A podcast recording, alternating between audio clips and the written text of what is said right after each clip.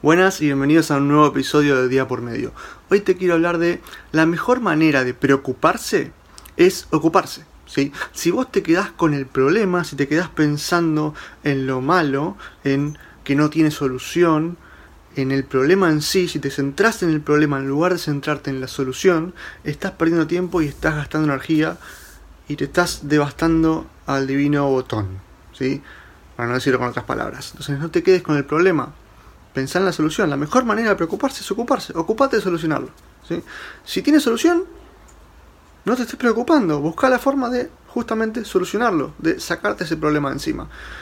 Y si no tienes solución, ¿para qué te vas a estar preocupando? No puedes hacer nada, no está en tu control. Pero si está en tu control, si hay manera de solucionarlo, dedícate a solucionarlo y listo. La mejor manera de preocuparse es ocuparse.